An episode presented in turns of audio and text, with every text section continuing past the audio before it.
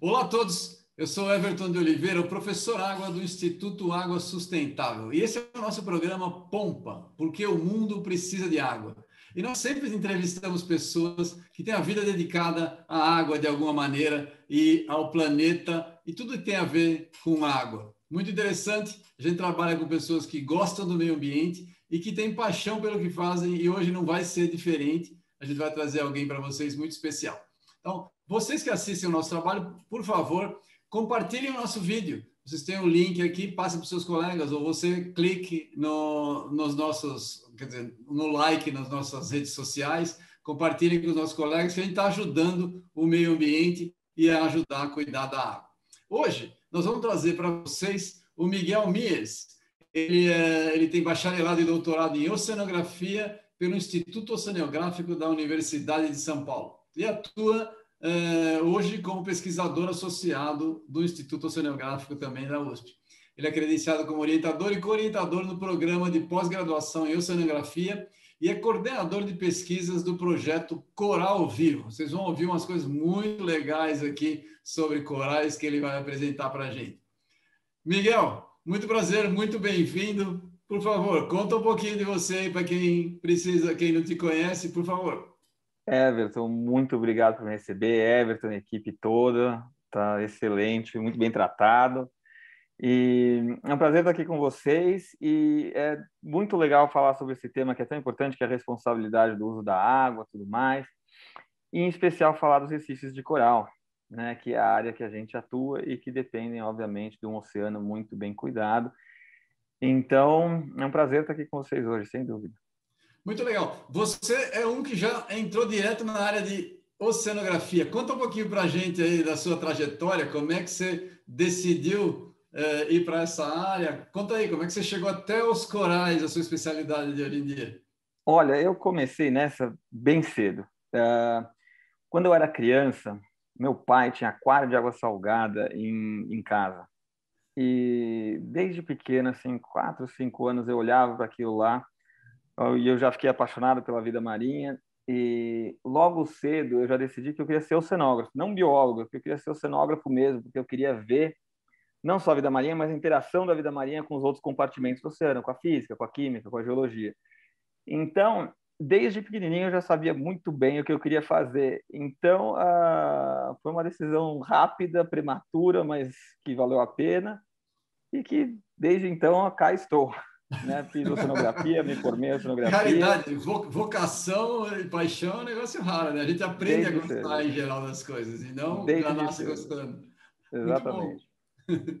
Muito bom. E aí, e como é que chegou nos corais? Aliás, conta pra gente aí, para quem não sabe, o que, que é um coral? Ele é um animal, um vegetal, um mineral? Onde que ele está nessa história aí? Conta como é que eles vivem, para quem não sabe nada de coral, gente, muita gente ouve falar, mas não sabe o que é. Conta aí. Muito boa pergunta. É, é, muito comum pessoas de excelente, com excelente grau de ensino, com excelente nível de instrução, não saber exatamente o que é um coral e acha que coral pode ser uma pedra, pode ser uma planta e na verdade o coral é um animal, né? Não é nem vegetal nem mineral, é um animal. É uma das formas mais simples de animais que a gente tem no planeta né? E os corais, na verdade, eles pertencem ao filo dos cnidários, que é o grupo que tem também as anêmonas, onde o Nemo dorme, onde tem as águas vivas, né? E... Mas os corais têm uma função muito, muito importante no ambiente, né? Que eles constroem, na verdade, o ambiente. Eles constroem o recife, né? O recife de coral é nada mais que uma estrutura, porque os, os corais, bom lembrar isso, né? Nós temos corais moles, nós temos corais duros. Os corais duros eles têm um esqueleto rígido de cálcio, de carbonato de cálcio e conforme eles vão crescendo com esse esqueleto, eles vão construindo uma estrutura tridimensional toda recortada, que é importantíssima, que é o recife de coral. E é importantíssimo porque, como ele é tão tridimensional, ele é sítio de abrigo, de reprodução e de alimentação para incontáveis espécies de peixes, invertebrados e outros organismos. Então, o Recife é como se fosse uma floresta, né? Ele é um ambiente extremamente diverso, só que ele é construído por um tipo de organismo, pelos corais, né? Então, os corais são importantíssimos e, embora eles tenham um aspecto, parece que eles são ramificados, parece um pouco com árvores ou com plantas, mas na verdade eles são animais, animais engenheiros ecossistêmicos, eles constroem um ecossistema deles que abriga toda uma biodiversidade especial. Né? Como, mas como é, conta para quem não sabe, como é que funciona para ele construir? Como é que tem um esqueleto tão duro? De onde ele tira esse esqueleto aí para funcionar? E, para que serve isso daí? Então, isso, é, isso, é muito importante, né? O, coral, o esqueleto dele é, em sua esmagadora maioria, formado por carbonato de cálcio. Então, o, o coral precisa de cálcio e carbonato, desses dois íons. Então, ele remove isso da coluna d'água e ele vai fazendo a deposição do seu esqueleto. E isso é feito com a ajuda de um microorganismo que, vem, que vive dentro dele, né? que são microalgas fotossintéticas, evidente, que uh, fazem, alteram o pH intracelular de maneira que o coral tenha mais facilidade de depositar o esqueleto de carbonato de cálcio, né? E não é só por aí, essas microalgas também, parte da energia que elas uh, produzem a partir da fotossíntese, elas doam para o coral. Então, é uma relação onde as duas partes se beneficiam, né? As microalgas são protegidas, ficam lá preservadinhas dentro do tecido do coral e o coral ganha energia e ganha ajuda na, na deposição do seu esqueleto. E é aquele esqueleto branco que a gente está acostumado de vez em quando em ver por aí e sendo utilizado como decoração, né? embora utilizar isso como decoração não seja necessariamente uma coisa boa, mas, uh, mas é aquele esqueleto branco. Né? Quando o coral morre, sobra aquele esqueleto rígido branco ali. Mas o Recife, que importa para a gente, é o Recife vivo, e o Recife somente vivo que ele vai se manter íntegro ali e uh, em suportar e né, apoiar essa fauna toda.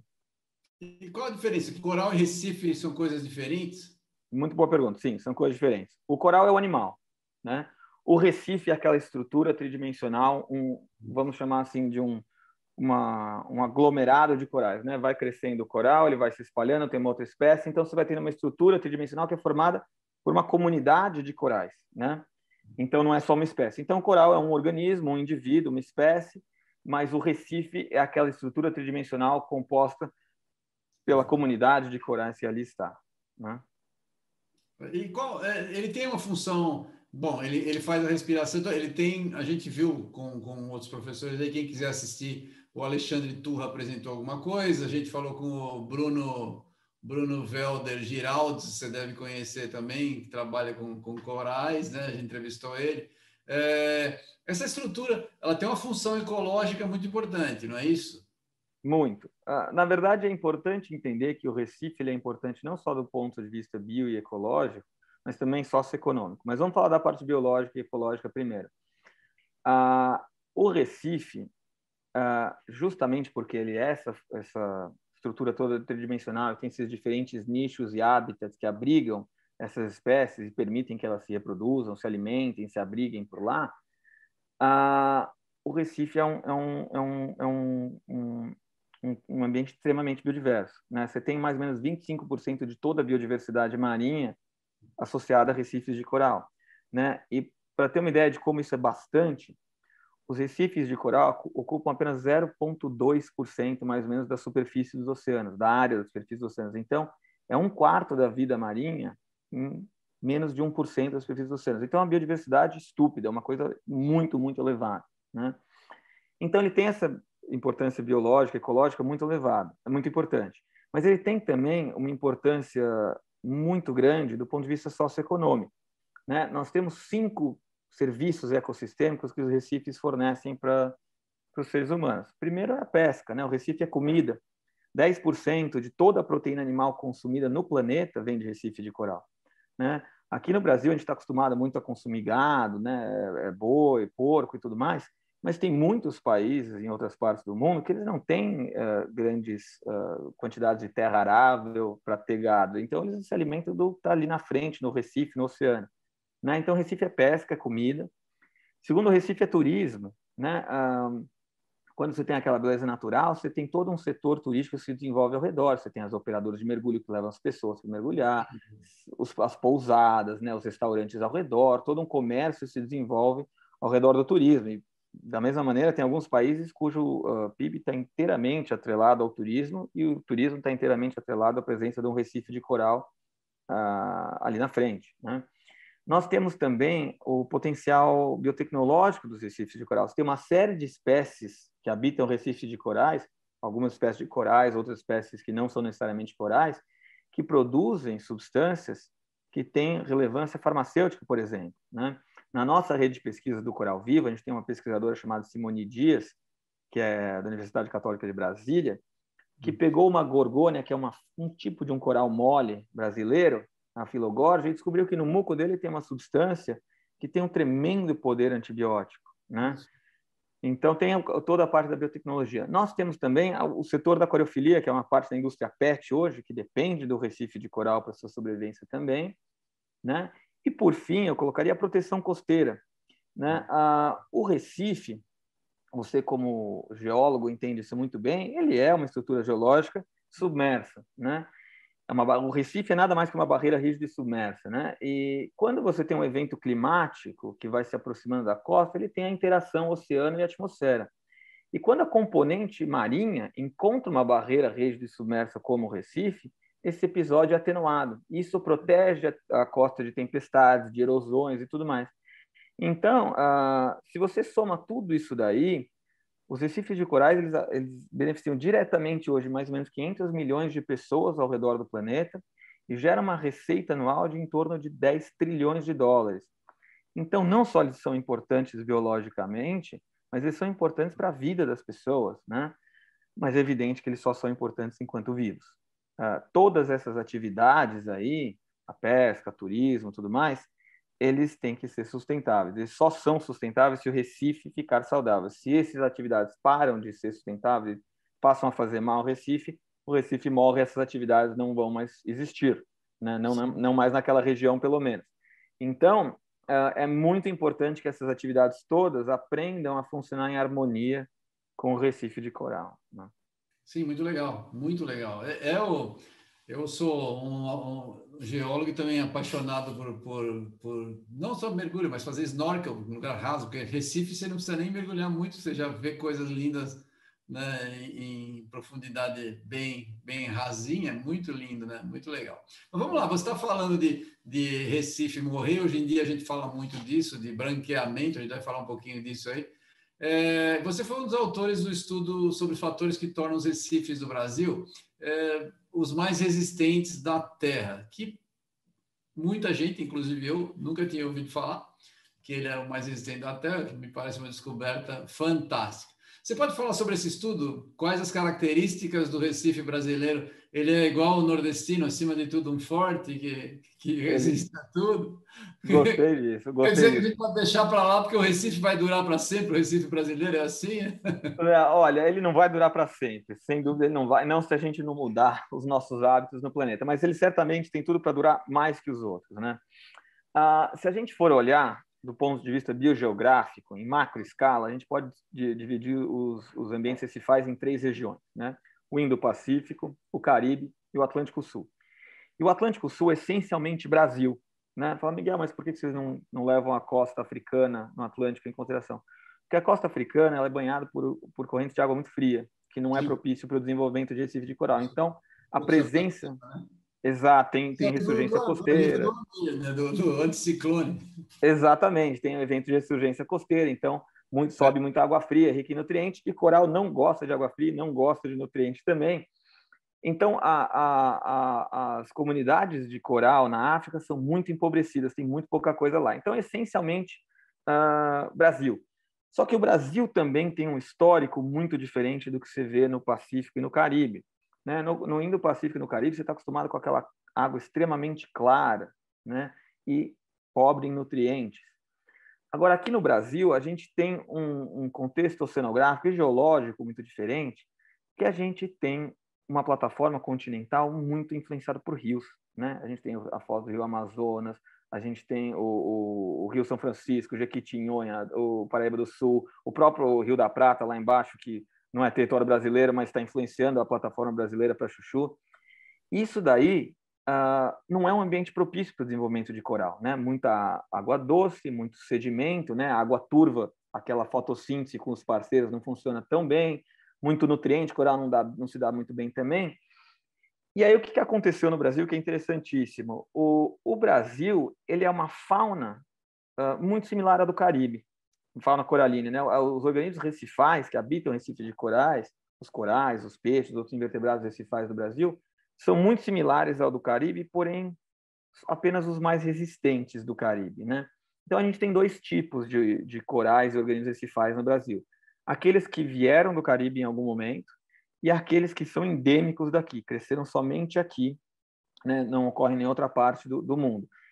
E por conta dessas condições adversas para a formação de recife, a gente tem no Brasil uma diversidade muito baixa de organismos recifais, mas com um endemismo elevado e com uma resiliência elevada.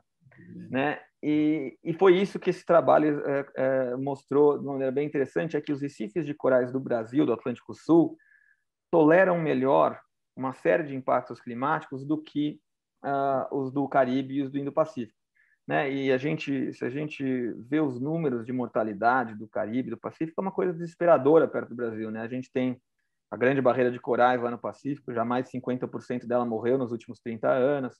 Uh, no Caribe, a gente tem mais de 50% da população coralínea perdida também, tem casos de extinção local, tudo mais. E aqui no Brasil, embora as coisas também não estejam boas, ainda assim estão muito menos pior do que nessas outras partes do mundo. E isso é por conta de uma série de, de características que a gente identificou que conferem maior resistência aos corais do Brasil, né? em especial resistência ao aquecimento global e ao fenômeno do branqueamento. Oh, que interessante isso daí, que interessante. Mas não quer dizer que a gente pode lá a mão e, e, e confiar que a natureza vai vai nos, Não, a, a, infelizmente, o, o, caminho que o planeta está seguindo do ponto de vista de equilíbrio térmico mostra que o planeta vai continuar aquecendo, né? a não ser que a gente mude drasticamente uh, as políticas públicas tomadas pelo planeta, não é só o Brasil, é o planeta como um todo. O planeta, o, o, a Terra vai continuar aquecendo e, e esse aquecimento gera o fenômeno do branqueamento, que gera intensa mortalidade.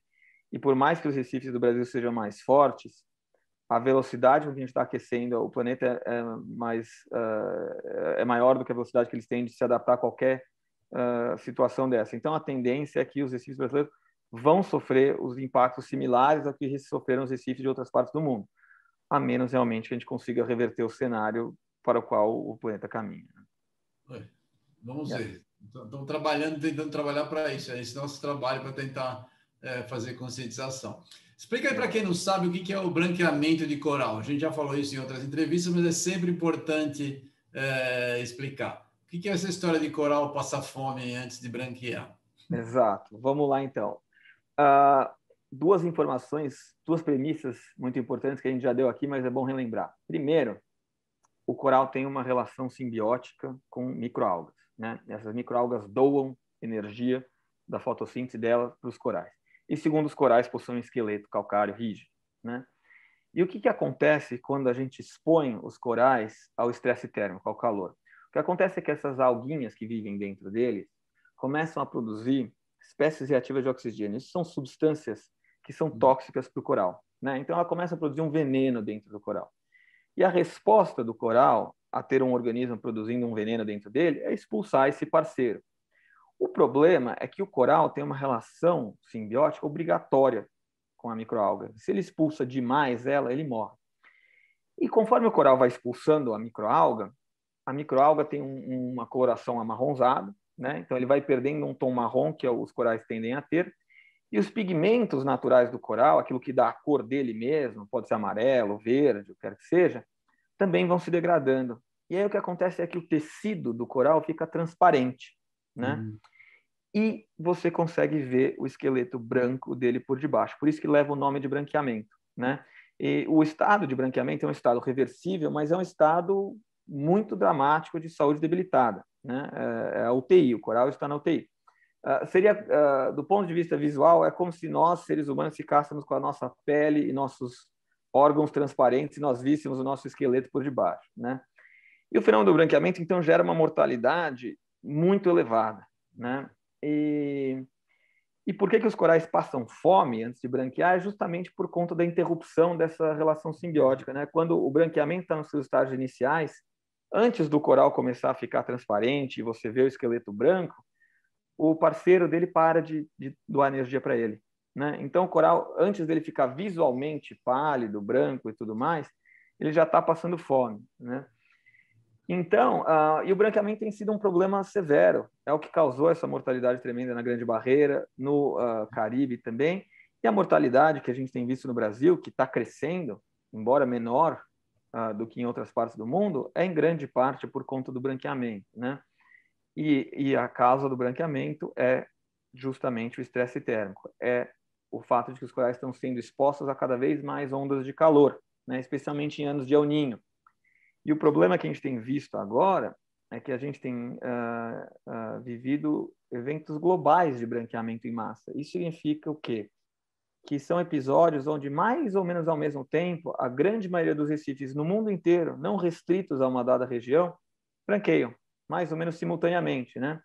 E a gente tem vivido uh, sucessivos episódios de branqueamento em escala global. O primeiro foi no fim da década de 90, teve um segundo em 2010, teve o terceiro em 2014 e hoje a gente está vivendo o quarto evento global de branqueamento em massa, que é o que causou a maior mortalidade que a gente já vivenciou no Brasil, que foi no ano de 2019, que foi o pior ano de branqueamento e mortalidade da história do Brasil, né?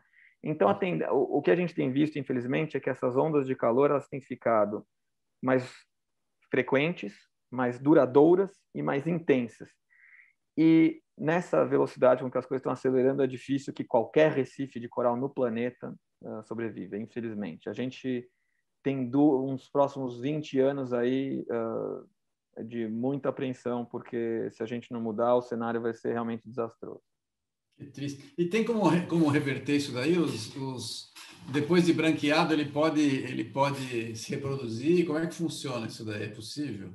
Então, o branqueamento, em muitos casos, ele leva à morte. Quando ele não leva à morte e o, a onda de calor passa, ou porque a gente vai entrar num, numa, numa época de inverno, ou porque a onda de calor realmente já for transportada para outra região, ah, daí o coral consegue se reproduzir, eh, desculpa, se recuperar se as condições ambientais forem favoráveis. Não adianta também fazer isso no ambiente poluído, no ambiente onde tem uma série de impactos. Ele consegue se recuperar, esse tempo de recuperação é variável, pode ser desde seis meses até dois anos, para aquele organismo se recuperar. Né? Agora, aquilo que morreu para voltar a crescer, nós estamos falando em escala de décadas. Só que aí a gente sairia de décadas de livres de ondas de calor, que não é o que a gente vivencia hoje. Por isso que a, a presença de coral, né, a cobertura de coral nos recifes no mundo, está em franco declínio nos últimos 20, 30 anos. E o único jeito da gente realmente combater e impedir que isso aconteça é a gente parar de fazer o planeta crescer, o que não é fácil. E não é fácil, não é fácil. É, mesmo se todo mundo decidisse fazer direito, ainda assim a gente ia sofrer. Como não estamos fazendo, é, não sou muito otimista com isso também, não, lamentavelmente. Bom, vamos lá, fala para a gente. A gente entrevistou o Raoni, Raoni Rajão, ele falando de. Ele comentou da Amazônia não ser o pulmão do mundo, né? Conta para a gente aí do, da, da influência do, dos oceanos uh, na produção de oxigênio.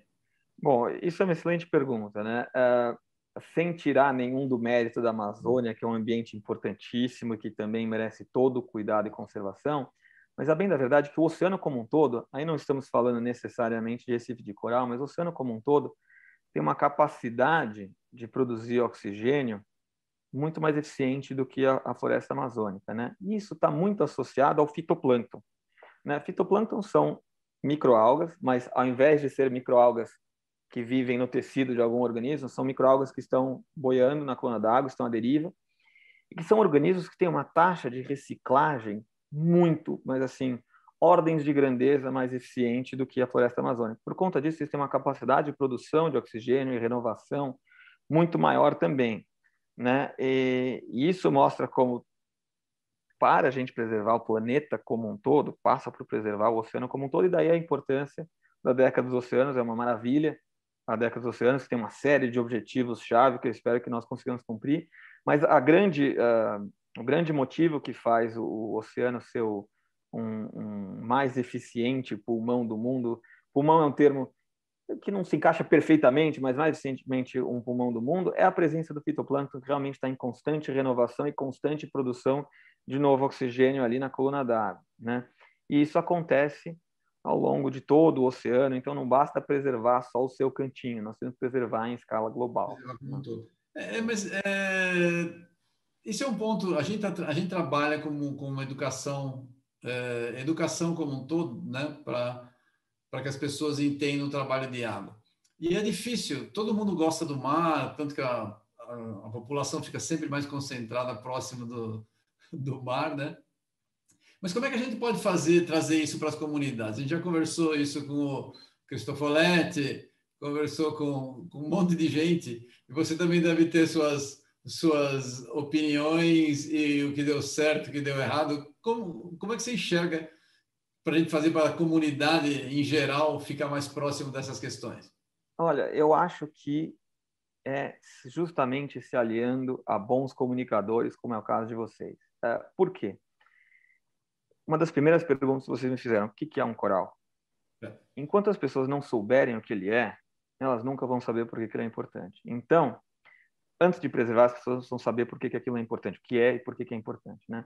Para depois a gente ter a preservação efetiva. Então, a preservação, a conservação de ambientes, não só recifais, mas marinhos, passa pela sensibilização e pela educação ambiental. Então, a gente precisa que a população, seja ela rica, pobre, uh, costeira ou interiorana, não importa, eles precisam entender o que é um coral, por que, que o coral é importante não só biologicamente, mas socioeconomicamente, como eu falei mais cedo, e como que isso afeta diretamente a vida das pessoas e como esses malefícios que os recifes e os oceanos sofrem afeta a vida das pessoas. Então, daí, quando a gente tem um contingente de pessoas conscientes do problema, é um consciente de pessoas que vai cobrar dos seus tomadores de decisões uh, boas práticas. Então, uh, a base disso daí tudo, da gente mudar o planeta, passa pela informação, pela educação ambiental, pela sensibilização e pela comunicação, que é o que vocês estão fazendo aqui. Então, eu acho que é justamente esse tipo de atividade que a gente está fazendo aqui que é um trabalho de formiguinha, é verdade, mas é a partir daí que a gente vai conseguir mudar esse planeta. Uhum. Só que o tempo está passando, então a gente precisa cada vez mais gente fazendo comunicação eficiente responsável para que a gente consiga ter alguma chance de conseguir mudar esse planeta. É verdade, eu concordo com você. Esse é um ponto extremamente importante. As pessoas reclamam demais dos políticos, esperam demais do governo. Assim, se você muda a atitude, você cobra, o político faz o que o eleitor cobra. As pessoas não enxergam isso, demoram para perceber. Então, se a gente toma uma atitude, eles são obrigados a fazer, porque eles dependem do nosso voto. Sim. E não o contrário. Não é a gente, a gente... para fazer. Exato. A gente não pode ficar esperando político querer. A gente tem que cobrar. A, a população exatamente. tem que cobrar. Eu né? concordo, concordo. Cobra quem o político é obrigado a fazer. Ele, ele depende do voto. Assim, enquanto as pessoas acharem que tem que pedir para o político, não tem que pedir tem que exigir, né? Montar uma opinião e, e, passa por comunicação. Se a pessoa não sabe, ela não tem nem noção do que, ele pode, do que ela pode exigir, é verdade. Vocês fizeram um trabalho que chama Coral Vivo, lançaram um material legal que chama Fica em Casa, Cuide do Mar, um guia para a quarentena. Como é que eu posso cuidar do mar daqui de casa? Boa pergunta. Antes eu preciso explicar então um pouquinho melhor o que é o Coral Vivo, né? O Coral Vivo, que eu sou apenas uma parte de uma coisa muito maior que o Coral Vivo, o Coral Vivo é uma instituição uh, voltada para a conservação e preservação de ambientes coralinos, né, ambientes recifais, brasileiros. Ele foi fundado há quase 20 anos, né, daqui uhum. dois anos o Coral Vivo nós completaremos 20 anos, por dois uh, pesquisadores do Museu Nacional da, do Rio de Janeiro. E eles tiveram, acho que, um, uma, uma clareza muito importante de como que o coral vivo deveria ser estruturado para realmente fazer um impacto uh, na preservação desses ambientes, né? E, e, e aí eles foram construindo a, o coral vivo a partir disso e eles falaram, olha, o coral vivo precisa ter cinco braços para funcionar, né? Para realmente mudar a, a, a, o estado de conservação dos de corais. O primeiro braço foi a pesquisa, né? O coral vivo nasceu da pesquisa científica e isso foi é justamente porque eles eram pesquisadores, né? Então, uma das áreas que o Coral Vivo tem hoje é a pesquisa, que é aquela que está sob meus cuidados hoje. Mas a pesquisa é só uma parte. A gente, eles também viram, falaram, bom, a gente precisa ter sensibilização. A gente precisa transportar essas uh, informações todas para a população. Mas não basta só sensibilizar, a gente precisa educar também. E eu estou exposto a, a, né, tem a coordenação de educação ambiental no Coral Vivo, que é feito pela Thaís, pela Tereza Gouveia, que é um exemplo para a gente. faz um trabalho tão bonito que eu, que era um ignorante em educação ambiental, acho que ainda sou, mas eu vi a diferença que faz, a importância que é a educação ambiental. Então, o Coral Vivo falou, bom, não basta gerar conhecimento, a gente precisa transferir essa informação e a gente precisa educar as pessoas.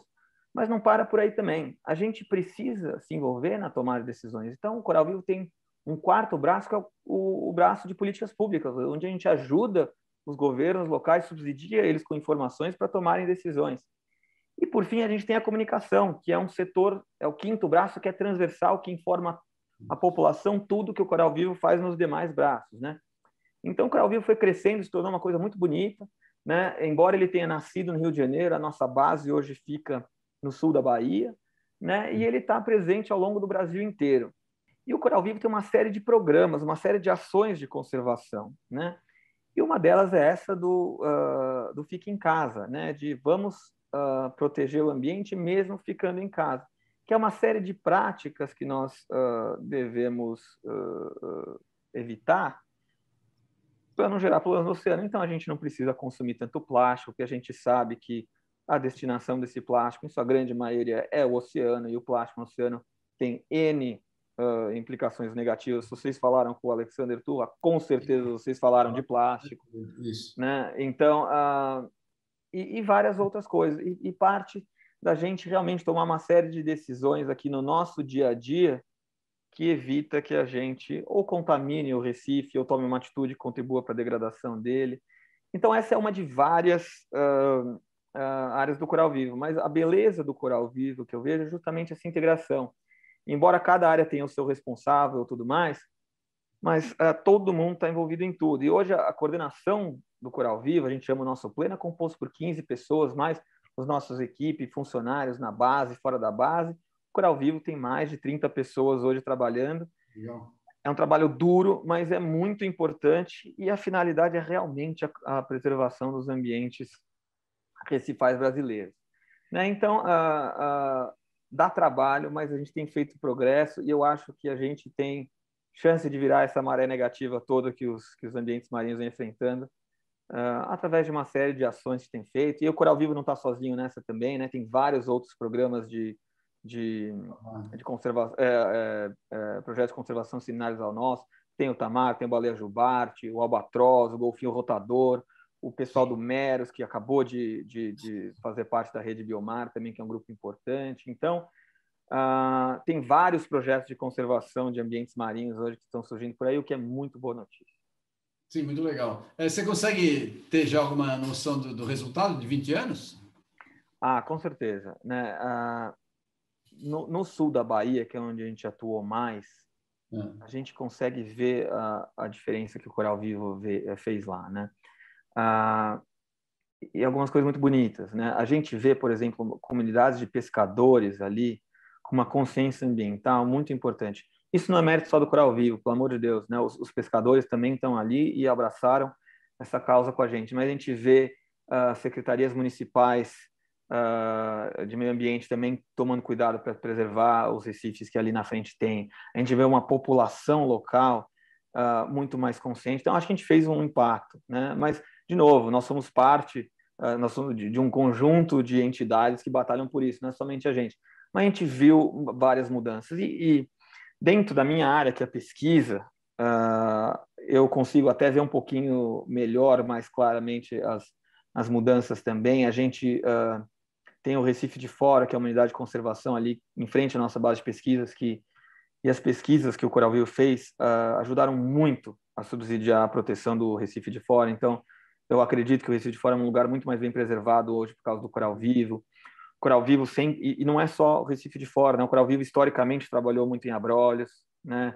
Uh, não só nós temos pontos focais hoje em São Paulo, Rio de Janeiro, Pernambuco, uh, estamos bem espalhados por aí. Então, eu vejo já isso surtindo efeito e, e tenho conhecimento, né? Muito do que a gente produziu de informação uh, na nossa rede de pesquisas, que é composta por pesquisadores de 14 universidades diferentes hoje no Brasil, uh, gerou muita informação que serviu uh, para subsidiar a tomada de decisão em programas de conservação e tudo mais. Então, assim, é, eu acho que a gente fez um impacto que é, é para se orgulhar, né? Tem muito a fazer, não fizemos sozinhos de maneira alguma Mas, Mas ele, é uma, tá... ele, é uma, ONG, ele é um trabalho voluntário, como é que funciona? O Coral Vivo é uma ONG, é uma ONG.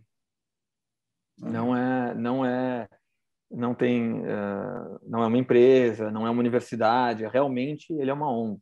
Né? Legal. Legal, muito bem. É, a, gente, a gente fez em março, como a gente, você ficou sabendo, a gente é, fez o trabalho para divulgação da década da ciência oceânica. Né? Uhum. É, e qual a sua visão sobre essa ideia da década que a gente, a gente gostou demais, né? uma iniciativa muito legal. A gente espera que tenha gás para os 10 anos ficarem em evidência, que é um trabalho difícil, né?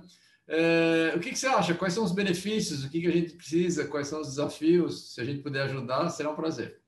Não, olha, eu acho a década dos oceanos uma coisa muito, muito importante, né?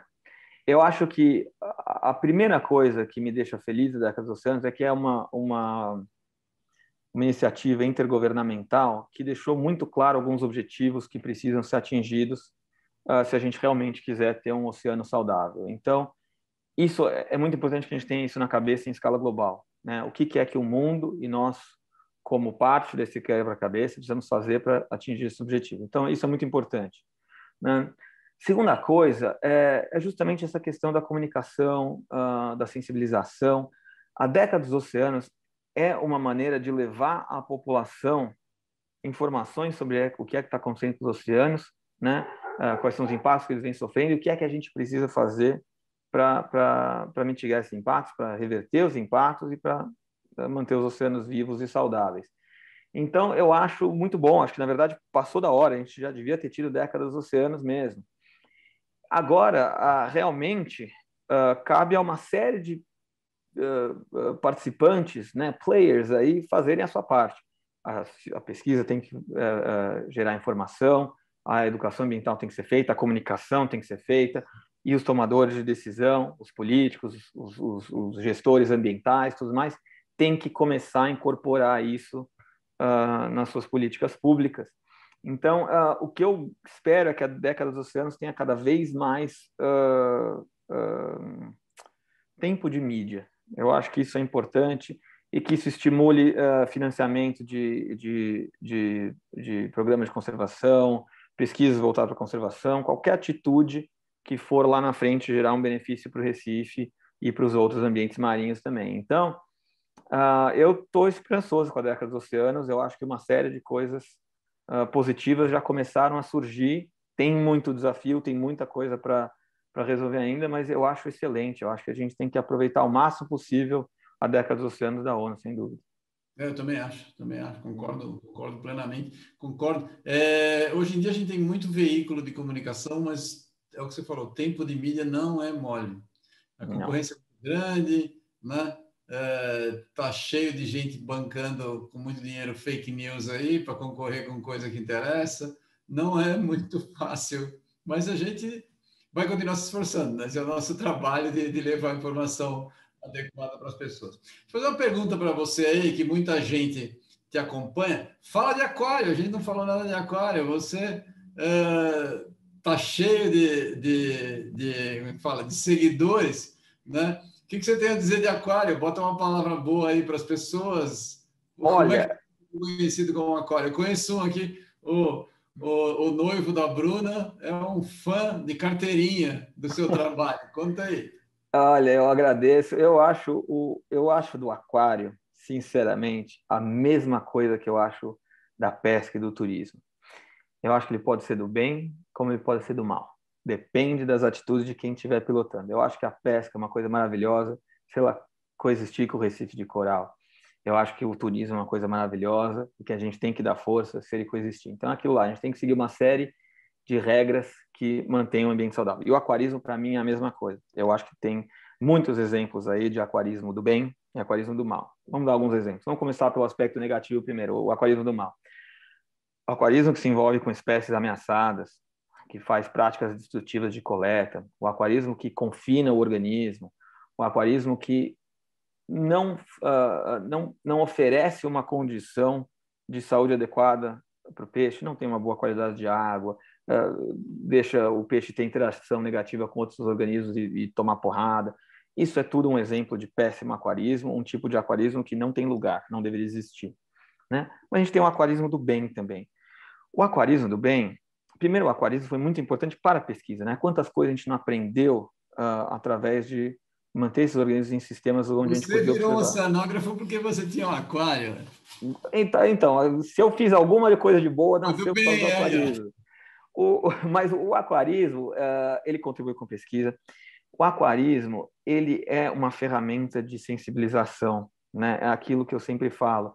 A pessoa que tem um aquário, que é um recife de coral ali na, na, na casa dele, ele tem que usar aquilo e chamar as pessoas e falar: olha, isso representa a grande barreira de corais da Austrália, representa os recifes de abrolhos aqui do Brasil. Esses recifes estão sofrendo por conta disso, isso, isso e aquilo, e a gente tem que tomar essa, essa e aquela atitude para preservá-los, né? E eu faço isso também, né? Aqui atrás de mim, vocês devem estar vendo, tem um aquário. Esse é um aquário de água doce, na verdade. E, mas é um aquário muito importante para mim, porque é um aquário que só tem um tipo de peixe. Tem uh, vários indivíduos, mas um tipo só, que é o, o famoso neonzinho, né? um peixe de água doce que ocorre na bacia do rio Amazonas. E é um caso muito bonito de, de desenvolvimento socioeconômico sustentável. Por quê?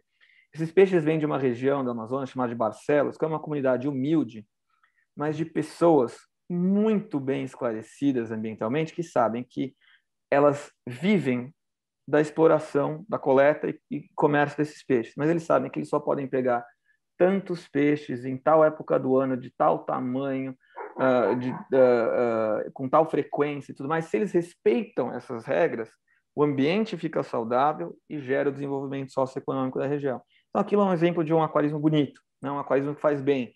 Então, eu tenho isso daqui porque eu tenho filho em casa e sempre que vem com um amiguinho, eu pego na mãozinha e falo: olha, isso daqui é um ambiente que está sofrendo isso, isso e isso, e você tem, como cidadão, a responsabilidade de fazer isso, isso e isso, tal, e já vai gerando uma pessoinha um pouquinho mais responsável. Então, esse é o lado bonito do aquarismo, né? O aquarismo que é um aliado da conservação, o aquarismo que uh, batalha pela aquicultura, pelo desenvolvimento de, de, de cultivo em terra para a gente não ter que extrair nada do oceano, ou a favor da coleta sustentável, e dessas coisas todas, né? Então, uh, o aquarismo pode ser uma coisa muito ruim, como pode ser uma coisa muito boa.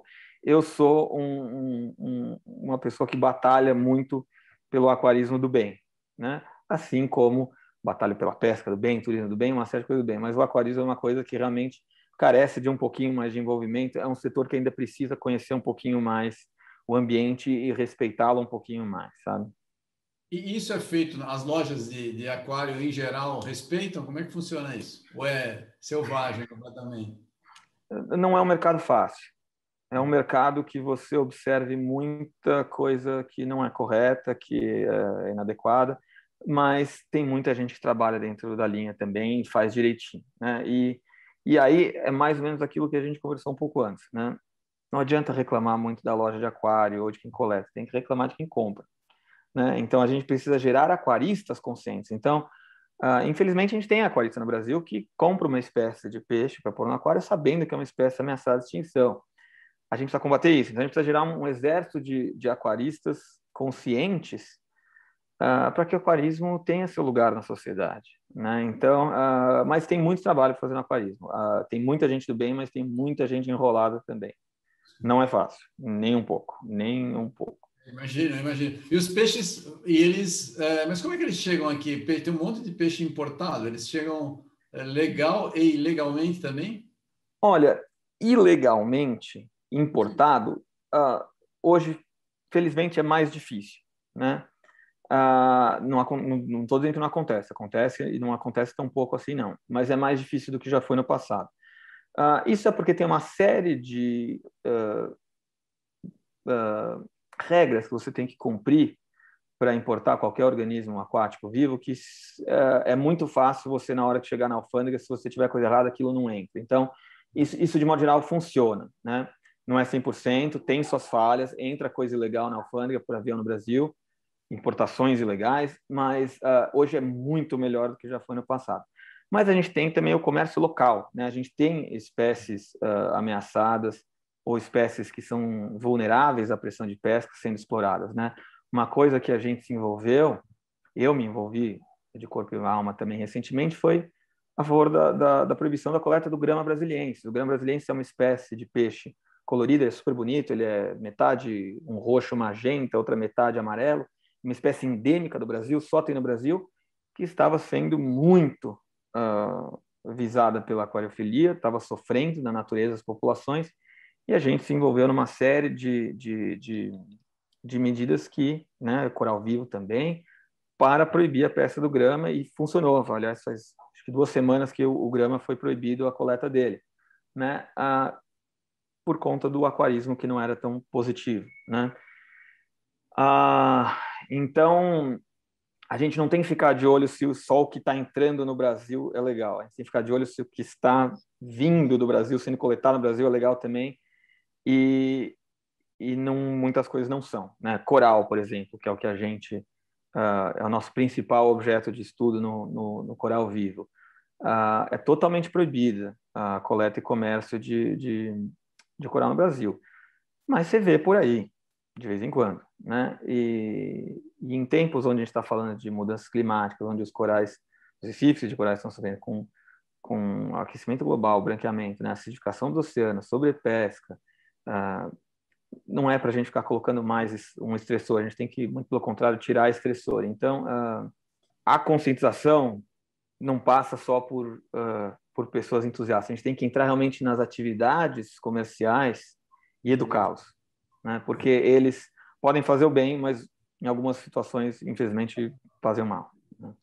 É, onde você indica para alguém fazer um turismo que tenha coral do bem, quer dizer, um turismo do bem para a gente visitar um coral legal aqui no Brasil? Ah, tem muitos lugares. Olha, não posso deixar de falar do Parque dos Abrolhos. Né? É, é, um lugar maravilhoso, é o maior recife de coral do Brasil, uh, é a maior biodiversidade marinha do Brasil uh, e tem uma é uma unidade de conservação e tem um programa de conservação muito bem implantado lá. Então, Abrolhos, sem dúvida. Né? Também na Bahia, puxar um pouco a sardinha para o nosso lado, tem o Recife de Fora, que é onde uh, fica a base de pesquisa do coral vivo. Né? O Recife de Fora é um Recife muito menor, mas que fica bem perto da praia e que tem passeios, mergulhos e tudo lá, e passeios e mergulhos também conscientes e tudo mais, né? Ah, então é um lugar especial. Nós temos a APA, Costa dos Corais, também mais para cima no Nordeste. Aqui no Sudeste temos várias coisas também. Nós temos a Ilha Anchieta, ah, que é um lugar tão importante aqui no, no litoral de São Paulo. Rio de Janeiro, a gente tem uma série de unidades de conservação também. Então, uh, todos esses lugares dá para fazer um turismo coralíneo do bem, né? E eu recomendo que isso seja feito. E na maioria desses lugares, nos parques que são particularmente bem geridos, vai ter uh, alguma pessoa que vai fazer a sensibilização, a comunicação, explicar o que, que aquele ambiente é, o que ele está sofrendo, né? Quais são os cuidados que a gente deve tomar com eles. Então, uh, eu acho que tem muito lugar bonito para a gente ver aí Brasil afora, que é que a gente vê a beleza e aprende a, a, cuidar da beleza. Obrigado, Miguel. É sempre um prazer a gente ter alguém que tem paixão hum. e que gosta demais do que está fazendo e que tem conhecimento imenso. Você está fazendo um trabalho que todos precisamos. Muito obrigado pelo seu trabalho. A gente vai divulgar, vai ter o seu link aqui para as pessoas conhecerem, conhecerem o Coral Vivo. Um trabalho excelente. Conte conosco. O Instituto Água Sustentável está ao lado do Coral Vivo para ajudar essa iniciativa do bem. Grande abraço. Everton, eu que te agradeço. A consideração final que eu faço é convidar quem está assistindo a gente a conhecer o projeto Coral Vivo e fazer parte de um exército de recifólogos, pessoas que estão batalhando pela conservação desse recife de coral. E para fazer parte desse exército é fácil. É só saber o que é um recife de coral, por que, que ele é importante e comunicar, divulgar, contar para os seus colegas, parentes, amigos, tudo mais, e falar: olha, que coisa importante, que coisa bonita, que está sofrendo isso, vamos fazer a nossa parte. Então, isso é muito importante, é, né? Que nem a gente falou algumas vezes aqui, né, Everton, a, a comunicação é poderosíssima. Então, a gente conta com vocês para se aliarem a gente a batalhar por, por recifes de corais mais, mais, uh, mais bem conservados. Então, contem para os familiares o que é um coral, contem que estão sofrendo com as mudanças climáticas, com poluição, e vamos fazer o nosso papel, não vamos poluir, não vamos pescar onde não deve e a gente um dia chegar lá.